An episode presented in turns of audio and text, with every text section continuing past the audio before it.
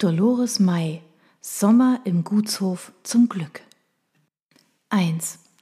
Der Koffer lag offen und bereits gut gefüllt auf dem Bett. Sarah Kunzmann stand an diesem sonnigen Junimorgen in ihrem WG-Zimmer vor dem Kleiderschrank und blickte unschlüssig auf die Reste ihrer überschaubaren Sommergarderobe. Sie zog ein buntes Shirtkleid aus dem Fach, was sie seit einer gefühlten Ewigkeit besaß. Mit dem Fuß gab sie der offenstehenden Zimmertür einen Schubs, so dass diese zufiel. Quadratische Spiegelkacheln kamen auf der Rückfront zum Vorschein.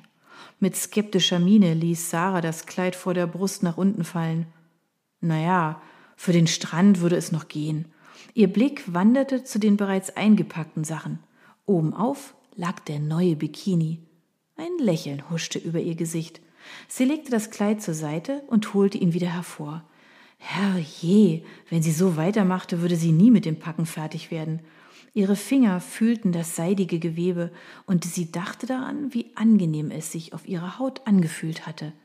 An den Preis mochte sie allerdings nicht mehr denken. Für ihre Verhältnisse war der Bikini sündhaft teuer gewesen. 95 Euro für so ein bisschen Stoff. Doch bei dem frechen Karo in Pink und Marine hatte sie einfach nicht widerstehen können. Ein Teil des angesparten Taschengeldes für den Urlaub war damit verbraucht. Aber schließlich hatte sie den Bikini auch nur wegen der Reise gekauft.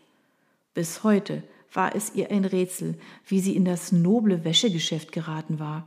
Entgegen ihrer sonstigen Gewohnheit war sie an diesem Tag einen anderen Weg nach Hause gegangen – Warum wusste sie schon gar nicht mehr, nur dass sie das Glück in jeder einzelnen Pore gespürt hatte, daran erinnerte sie sich noch gut.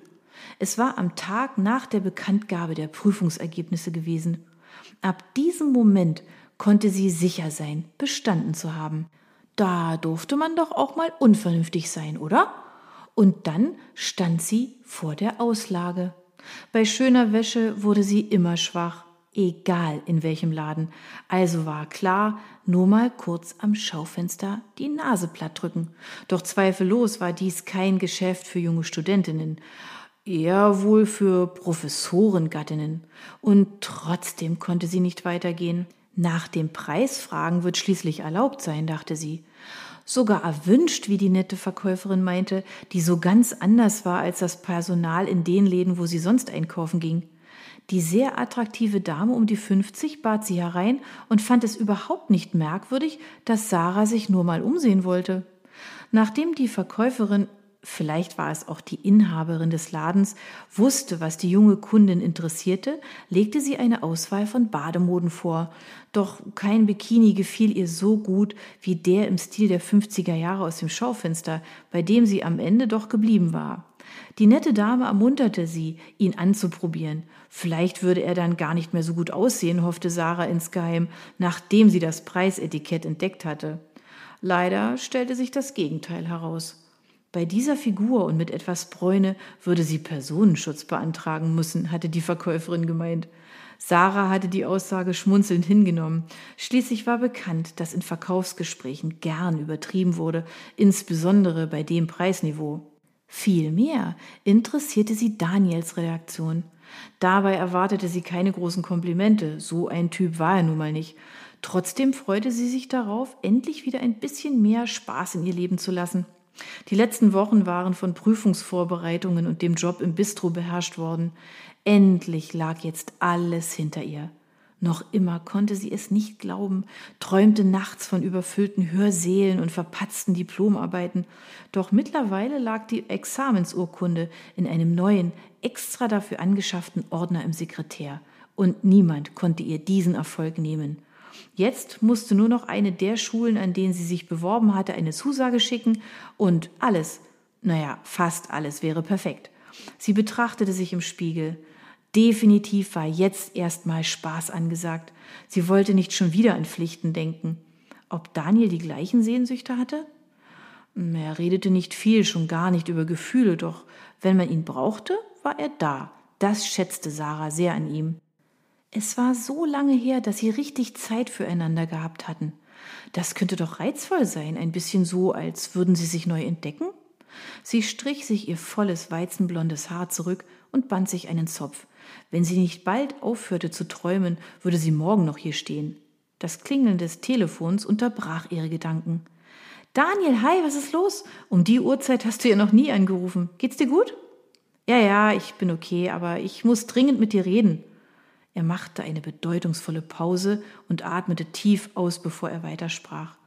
Sarah, ich habe ein Angebot von meinem Chef bekommen. Das kann ich unmöglich ausschlagen.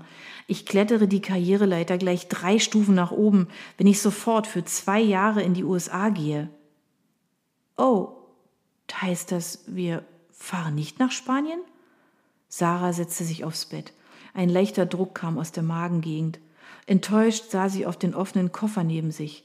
Seit Jahren hatte sie keinen richtigen Sommerurlaub mehr gehabt. Ja, leider, ich muss nächste Woche schon hin. Es ist jemand ausgefallen, Herzinfarkt. Tut mir leid, ich habe auch erst gestern Abend davon erfahren. Daniel hielt kurz inne und sprach dann schnell und eindringlich weiter. Schatz, ich möchte, dass du mitkommst. Es ist an der Ostküste, nicht in den Südstaaten. Es wird dir gefallen. Ich habe schon Bilder gesehen. Es ist wunderschön dort. Und nicht weit bis zum Atlantik. Du müsstest also nicht auf den Urlaub verzichten. Sarah schluckte. Sollte sie ihm jetzt etwa dafür dankbar sein, dass er sich an ihre Abneigung gegen Schlangen und Skorpione erinnerte? Ja, und was ist mit dir? Du musst doch arbeiten, oder? Ja, leider. Ähm, es geht nicht anders. Deswegen bekomme ich ja diese Chance, verstehst du? So eine Möglichkeit kommt so schnell nicht wieder. Natürlich konnte sie ihn einerseits verstehen, aber andererseits würde das jemals aufhören? Seit sie Daniel kannte, bestimmte der Job sein Leben. Sicher wäre es reizvoll, für ein paar Wochen die Ostküste der USA zu bereisen. Aber nicht so. Sie schüttelte den Kopf. Nein, ihr Traumurlaub mit Daniel sah anders aus. Wie stellst du dir das vor? Soll ich etwa allein in einer fremden Wohnung im Ausland Urlaub machen, während du den ganzen Tag arbeitest und dann spät abends erschöpft aus dem Büro kommst? Ja, tolle Vorstellung. Und wie lange soll das gehen? Du weißt doch, wie wichtig mir das ist, dass ich Ende August in einer Schule mein Lehramt antreten kann und damit endlich auf eigenen Füßen stehe. Ja, aber manchmal ändern sich die Dinge auch. Du kannst dich doch auf mich verlassen. Ja, aber äh, hör doch mal zu. Nein, kein Aber. Ich finde, jetzt wäre der richtige Zeitpunkt, um zu heiraten, damit du siehst, wie ernst mir das ist. Unterbrach er sie. Sarah stöhnte innerlich auf. Besonders romantisch war Daniel nie gewesen, aber dass er ihr einen Heiratsantrag am Telefon machen würde, hätte sie ihm dann doch nicht zugetraut. Daniel, was ist mit dir los? Spinnst du? Wir müssen doch erst mal zusammenziehen, um zu testen, ob das überhaupt mit uns funktioniert. Ich war noch nie so klar. Das passt, das weiß ich auch so. Sarah, du bist 28 Jahre alt, im besten Alter für Kinder. Dein Beruf läuft dir nicht weg. Du kannst doch später wieder einsteigen. Sarah lachte schrill. Wie bitte? Darüber hast du noch nie mit mir gesprochen. Vielleicht kannst du dir mal kurz ins Gedächtnis rufen, dass man, um Kinder zu kriegen, Sex haben muss. Ich kann mich an das letzte Mal kaum erinnern. Äh, da mach dir mal keine Sorgen, das ändert sich, das verspreche ich dir. Sarah wurde es zu bunt. Energisch schnitt sie ihm das Wort ab. Hör bitte auf. Du machst dir was vor. Dein Job ist dein Leben. Das ist okay. Aber ich habe auch nicht nur zum Spaß studiert. Tut mir leid, aber ich glaube nicht, dass sich an deinem Leben was ändern wird. Mir wird gerade klar, dass du nie viel Zeit für mich haben wirst. Bisher hat das für mich gestimmt, aber jetzt nicht mehr. Ich kann nicht all meine Zukunftspläne komplett über den Haufen schmeißen und sie so einfach gegen neue ersetzen. Das musst du verstehen. Das würdest du umgekehrt auch nicht tun. Und wie soll es dann weitergehen? Fahr doch erst mal hin und schau, wie es für dich ist, und dann werden wir sehen. Tja, Daniel räusperte sich. Was soll ich sagen? Ich hab die Tickets und das Hotelzimmer schon gebucht. Wie? Sarah holte tief Luft, um die Übelkeit zu unterdrücken, die in ihr hochkam.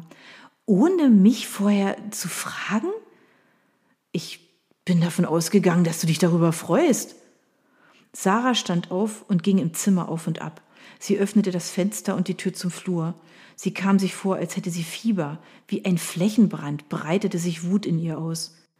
Wieder atmete sie tief ein und aus und spürte, wie die Entrüstung einer tiefen Traurigkeit wich. Bist du noch da?